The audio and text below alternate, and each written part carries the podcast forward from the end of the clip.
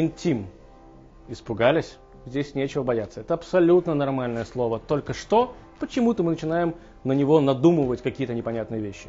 Я вам расскажу, чего здесь вообще не стоит бояться. Поехали. Слава дочери царской заключена в большей мере внутри ее, чем в золотых одеждах, которые она носит. Если вы находитесь близко, когда вам следует быть далеко, то вы окажетесь далеко, когда вам надо будет находиться близко. Здравствуйте, дорогие друзья! Сегодня мы с вами поговорим об интимности. Или можно назвать по-другому. Интимность – это безгрешность сексуальности. Что я имею в виду? Да-да, во-первых, на такие темы следует говорить, наверное, может быть, даже остро необходимо говорить в современном мире, потому что рамки интимности и сексуальности очень широки и очень растекшие, и очень непонятные. Что же такое интимность? Каждый из нас ищет своей интимности. Кто-то ищет интимности э, в своей квартире, чтобы быть наедине с самим собой. Можно ли назвать это интимностью? Наверное, можно. Когда человек просто хочет побыть самим собой. Кто-то ищет интима между мужчиной и женщиной и называет это тем, что между ними происходит, интимными отношениями. Кто-то же другой скажет, что это не интимные отношения, это сексуальные отношения. И мы видим из этого, что если все-таки в природе вещей есть два слова интимность и сексуальность, значит они все-таки различны между собой. Есть какое-то между ними различие. Давайте попробуем разобраться. В 1975 году Любавический Рэбе был на приеме у врача, у физиолога, и там они начали обсуждать некоторые вещи и начали заговаривать об интиме. И Рэбе высказал тогда свое мнение по этому поводу, что он сказал, что, знаете, настолько сегодня размыты границы, настолько после того, как была сексуальная революция, все почему-то думают, что они свободны, но тем самым, что они свободны, точнее, ощущением того, что они свободны, они все больше и больше загоняют себя в рамки. То есть раньше были рамки того, что об этом просто не говорили, да, или не показывали открыто, а теперь рамки того, что это надо показывать и надо об этом говорить. И если ты это не говоришь и не показываешь, то, ты, то якобы ты не свободен. То есть твоя свобода, она тебя самого себя вроде как и губит, вроде как загоняет. И тогда, в 1975 году, Рэбе послал много-много писем с призывом женщин, которые уже тогда находились в местах, которые уже тогда организовали свои э, общины. Он попросил женщин, чтобы они начали об этом говорить э, среди женщин, а мужчины среди мужчин. И более того, не только говорить, но чтобы появилась литература по этому поводу. Что Рэба там действительно хотел донести до людей? Очень простую вещь. Он хотел донести, что интим имеет место быть, сексуальность тоже имеет место быть. Это должно быть в рамках брака. И в рамках брака это имеет право на существование и на правильное существование. В чем же тогда разница, что такое правильное существование интима? Сексуальность, считают наши ученые и мудрецы э, иудаизма считают, что сексуальность это внутренняя энергия, божественная энергия, потому что ну, мы верим, что все божественная энергия. Но в любом случае сексуальность это ваша энергия, это то, как ощущают вас другие, это то, как вы себя подаете, это то, что вас толкает на то, чтобы быть более сексуальным. Теперь опять же, есть огромное количество понятий, э, которые сегодня очень сильно размыты. Знаете, сейчас очень много принято говорить, когда человек одевается красиво, да, и перед тем, как выйти на сцену, а не на свидание, он спрашивает своего друга, говорит, ну что я, типа, сексуальный я выгляжу? Он говорит, да, ты сексуальный. Что такое сексуальный еще 20 или 30 лет назад? Это то значит, что ты пробуждаешь у кого-то чувства определенные. Теперь, когда ты идешь на сцену, ты не должен быть сексуален, ты должен быть опрятно одет. Должен быть красивый, приятно, чтобы на тебя можно было посмотреть. Если ты хочешь, чтобы, выходя на сцену или выходя, давая урок, чтобы на тебя смотрели женщины и у них пробуждались какие-либо желания – значит, ты не хочешь давать нормальный урок или ты не хочешь дать нормальный концерт, ты хочешь проявить у них желание. Тогда это слово имеет место быть в данном контексте. Но если ты хочешь все-таки довести им какую-то информацию, либо спеть красивую песню без пробуждения каких-либо эмоций, зачем ты говоришь сексуальность? Но сексуальность определенно, это, конечно же, энергия, которая нас, к чему-то толкает. Но к чему-то нас должна толкать сексуальность, это к тому, чтобы проявить чувство противоположного пола, к тому, чтобы, может быть, создать брак, либо вернуть в брак какие-то чувства и отношения. Другое дело интимность. Интимность отношений. Первое, что приходит, наверное, вам на ум, это что это то, что происходит только между нами двумя, и то, о чем не знают все остальные. Когда люди сидят вдвоем в комнате, любящие друг друга люди сидят в комнате, между ними происходит интим. Они могут в этот момент, извините меня за откровенность, не заниматься любовью. Они могут в этот момент даже молчать. Они могут сидеть друг на друга, смотреть и пить чай, и у них есть интим. У них есть, есть интимные отношения. Но, к сожалению, сегодня люди, произнося слово «интим», говорят об, об сексуальности, об сексе в частности. Многие из нас, многие так думают, многие об этом говорят, и дети, к нашему большому сожалению, уже совершенно перепутали все эти два слова до такой степени, что им, они иногда смущаются, когда они слышат слово «интим», интимные отношения. Нет ничего постыдного здесь. Это нормально, особенно когда мы говорим между о, брак, о отношениях между двумя людьми, между мужем и женой. Есть в Торе очень интересный момент. Он не написан напрямую, но вы же наверняка задумались, что когда был Адам и Хава, Адам и Ева, у них появились два сына, Каин и Авель. Да? И помимо этих двух сыновей у них еще были дети. Это просто Тора не описывает. Каким образом у них появились дети? Абсолютно обычным образом. Это понятно, что там не было никаких чудес. Адам, Адама сотворил Всевышний чудом, потом Хава тоже, в принципе, появилась чудом. Но в дальнейшем все их дети, все их потомки появлялись так, как потом все делают детей. Здесь нечего скрывать. Как пишет Тора об этом? И она пишет об этом, это, это тоже интересный момент, но Тора пишет так, что Адам познал Хаву. На иврите, чтобы вы просто понимали, если ты говоришь кому-то, сейчас это уже тоже как-то все сошло на нет, но раньше на правильном иврите, чтобы сказать, что ты кого-то знаешь, нужно было употреблять слово макир. А макир, я знаю. То есть, то есть я знаком, если более правильно перевести. Если ты скажешь, что я знаю человека, то есть они юдея, это как будто бы у вас были между вами какие-то сексуальные отношения. Но игра слов дико интересная. Адам познал Хаву.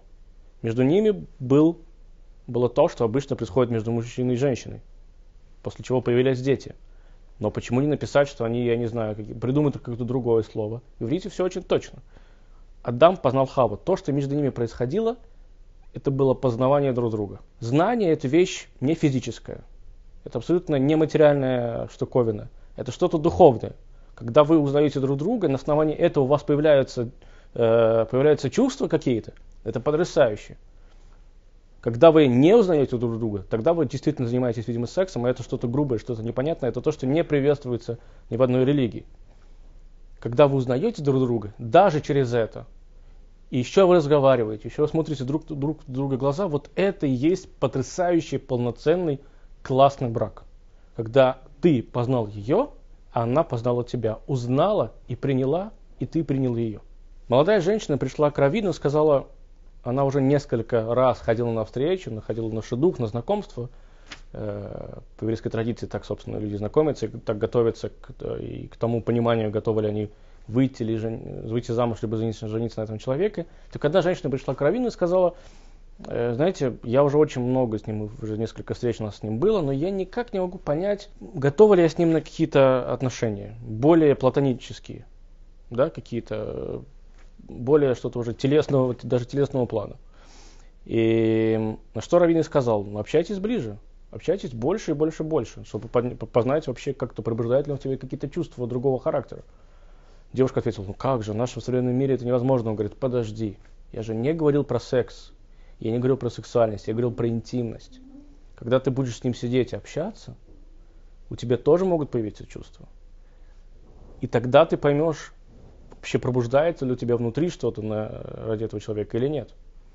Это еще одна иллюстрация этого, этой, этой, этой путаницы, которая сегодня есть между интимностью и сексуальностью. Нет ничего постыдного.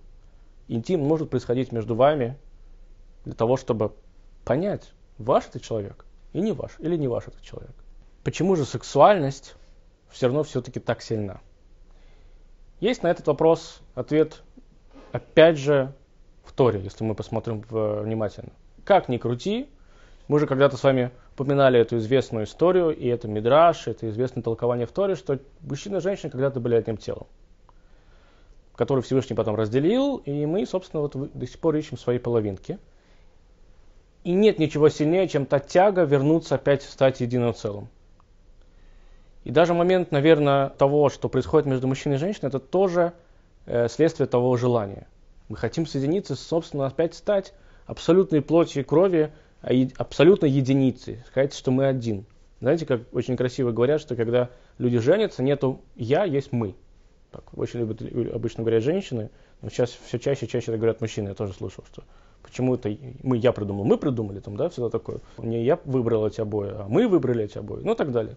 То есть всегда вот эта тяга, она существует, она именно потому, что когда-то мы, собственно, с вами уже были единым организмом. И после того, как нас с вами разделили, нас она остается, остается, остается. И когда мы находим нашу половинку и соединяемся, то происходит маленькое чудо, которое мы даже не замечаем. В иудаизме существует такой момент, что человек до свадьбы не называется человеком в полном смысле. Это что-то половинчатое, непонятное. После свадьбы она человек, и он человек в полном смысле этого слова. Потому что теперь их половинки соединены.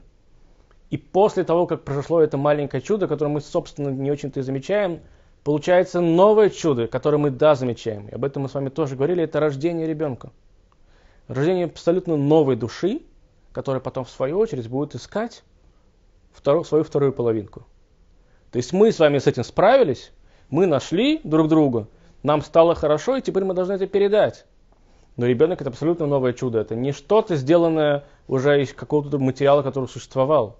Это абсолютно новый организм с абсолютно новым э, видом внешним. И что самое поразительное, со своим характером. Каждый человек неповторимый, все это знают. И мы это создаем, потому что мы хотим вернуться в то, тот, в то положение, когда мы были с вами единым организмом, и проявить и на свет новый организм. Это чудо, которое многие из нас с вами, да, видят, после того, как, собственно, у них рождаются дети, да, ну, либо же у кого-то из наших э, знакомых до тех пор, пока мы еще не нашли свои вторые половинки. Но вторые половинки неспроста так называются вторыми половинками, потому что она вторая, и она половинка, половинка кого? Твоя она половинка. Это настолько уже вошло тоже в наш э, язык, что мы абсолютно как-то даже не замечаем. Половина – это половина тебя. И об этом нужно помнить обязательно. Но есть момент, которого многие боятся, опять же. Как не сделать так, чтобы с интима мы не перешли в сексуальность? То есть, если нам говорят, что нужно сидеть, общаться, да, смотреть друг, друг другу в глаза, есть же есть момент риска того, что мы сорвемся, грубо говоря. Ну, то есть до брака может там что-то случиться, да, в иудаизме это абсолютно не приветствуется. До брака может случиться какой-то акт, и потом это грехи. Ну, то есть это что-то неприятно. А ты там говоришь, а как же без интима, если я узнаю друг друга, мне же надо как-то общаться, как же здесь не сорваться? И на это есть ответ. Но уже немножко не в Торе, а уже просто в философии. Когда вы смотрите на своего партнера, и вы знаете, что даже если вы еще не женаты, но это потенциально ваша вторая половина, и вы знаете, что в этой половине есть тоже громкое слово, но частичка или искринка божественной души, которая у вас тоже есть, вы, вас рука не поднимется испортить эту душу или как-то ее очернить. Потому что даже, в принципе, исходя из того, что вы эгоист, вы захотите, чтобы эта душа была чиста, потому что вам потом вместе жить. Но вы, если даже убрать это эгоистичное ощущение, вы просто начнете уважать человека. Вы начнете уважать человека, он будет уважать вас. И у вас есть общие ценности, что между вами должен появиться брак, и поэтому мы никак не сорвемся. И вот это желание, даже внутреннее желание быть вместе, да, остаться, действительно, чтобы у вас был какой-то уже более интимный интим, оно будет вас вести до, практически до начала вашей свадьбы. Это прекрасное чувство, прекрасное ощущение. Запретный плод сладок, да. Это работает и в этом случае тоже. Но только в том случае, когда вы будете смотреть на него, смотреть и понимать, что вы его уважаете. И, когда, и тогда никогда в жизни не наступит ничего такого, что нельзя э, себе, себе допустить до свадьбы. Только уважение. Уважение той же божественной души. Уважение тех же глаз, уважение того же человека, который сейчас сидит напротив вас и уважает, и уважает вас. Он же на вас тоже не как-то там не набрасывается с какими-то своими желаниями. Как же познается жизнеспособная интимность? Знаете, существует мнение, бытует мнение, я тоже когда-то так думал, потом понял, что это немножечко все-таки ошибочное мнение. Говорят, что люди, которые вступают в брак, у них должен быть хоть, хоть какой-то сексуальный опыт. Хоть у кого-то одного. Почему они так говорят? Потому что боятся того, что будет происходить в первую брачную ночь, по всей видимости. И если хоть кто-то разбирается не только в теории, но еще и в практике, хотя часть, то как бы другому, второму партнеру будет спокойно. Но это ошибочное мнение. Почему? Когда люди до брака перебирают себе партнеров, или даже у них случается с их партнером, которым впоследствии они потом женятся, возможен вариант, я не говорю, что это абсолютно работает всегда, но возможен вариант того, что люди, уже входя в брак, смотрят друг на друга как на предмет для исполнения своих желаний. И может случиться такое, что уважение, то уважение, которое они должны друг другу испытывать, оно уже может и пропасть. Опять же, запретный плод сладок. Опять же, то, чего я не получаю сейчас, я получу потом. Но если вы женитесь с мыслью что, о том, что вы уважаете этого человека, и у вас еще ко всему этому будут плотские отношения, это вообще шикарно. Это вообще потрясающе. Но как сделать так, чтобы они оставались в конце концов даже после свадьбы? Чтобы это не пропадало? Есть два рецепта. Первое, о котором мы уже несколько раз упомянули, это уважение – и второе, то, к чему всегда призывают практически все религиозные деятели, не только религиозные, это скромность. Если то, чем вы занимаетесь у себя в спальне, о чем вы говорите у себя в спальне, это будет скромно, это заставит вас это охранять. Это будет вашим интимом и вашей сексуальной энергией, которая будет вас держать и будет хранить ваши чувства. В иудаизме есть очень интересный момент спальня родителей – это практически святая святых. Не знаю, знаете ли вы или нет, но некоторые родители запрещают своим детям заходить в спальню родителей.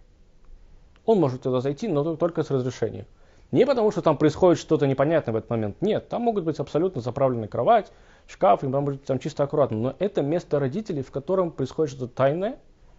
И дети, понятно, что они не то, что там типа, туда нельзя заходить, потому что там живет Бармалей. Нет.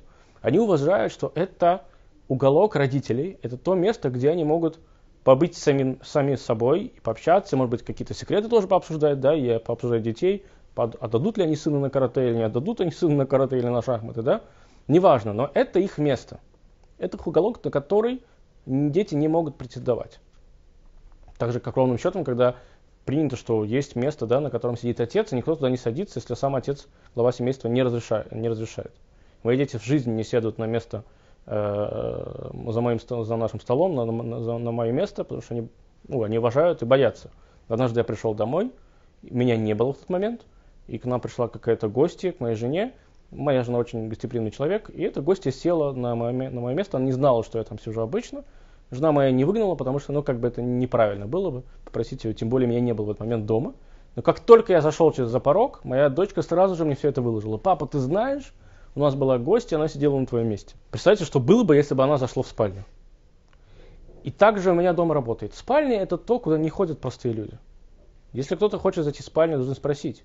И даже вдумайтесь, в принципе, у обычных людей происходит то же самое. Можно зайти в вашу спальню? Да? Чем эта комната отличается от другой? Я могу спать и на диване в зале. Туда ничего, ни, почему ни, никто не спрашивает, можно заходить или нельзя. Спальню спросят. Это уголок вашей интимности, это уголок вашей сексуальности, это ваша такая маленькая, э, маленький такой бункер, знаете, в котором вам хорошо и вы защищены. Потому что там у вас уважение друг к другу, и там же у вас присутствует скромность. Уважение и скромность – это две вещи, на которых основывается хороший и, наверное, праведный брак, и правильный брак в том числе. Есть еще помимо этого другие факторы, но это не менее важный фактор, абсолютно точно. В самом начале рассказывал, как Любавический Рэбе общался с э, физиологом, со своим врачом, и, да, и вот он решил, что нужно об этом говорить много и чаще, и общаться, и не скрывать эту тему. Однажды Любавического Рэбе спросили, как он видит это, может быть, это стоило бы преподавать в школах, в частности, тогда это было в Соединенных Штатах Америки. Рэбе сказал, что вы знаете, это бы очень сильно помогло развитию нашего общества. Очень сильно. Об этом стоит говорить. То есть религиозный лидер говорит, что нужно, это, не знаю, как это называется правильно, с точки зрения э, педагогики, да, в школах, там, не знаю, можно обозвать по-разному, но бы сказал, что это очень важно, это было бы очень неплохо. Но нельзя говорить обо всех аспектах, нельзя, чтобы это говорили, об этом говорили все подряд, это должны быть обученные люди, которых нужно проверять, как они это говорят. И что очень важно, бы просил, чтобы это были мальчики и девочки отдельно. Понятно, что нельзя говорить обо всех вещах. И тогда, когда этот ребенок выйдет после школы, у него будет мораль, помните, мы с вами говорили о морали, мораль об интиме, и мораль о сексуальности. Он не будет путать эти два понятия, и у него будет инструментарий тому, как ему найти нужного человека, с которым потом он сможет заключить и продолжать вести счастливый и хороший брак.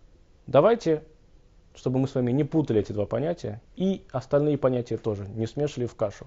Потому что мы с вами люди, и у нас есть свойство все это кидать в один чам. Это абсолютно две разные вещи. Это морковь, а это лук, это картошка. И можно сделать из этого либо салат, либо суп. Давайте готовить правильные и полезные вещи. Всего доброго.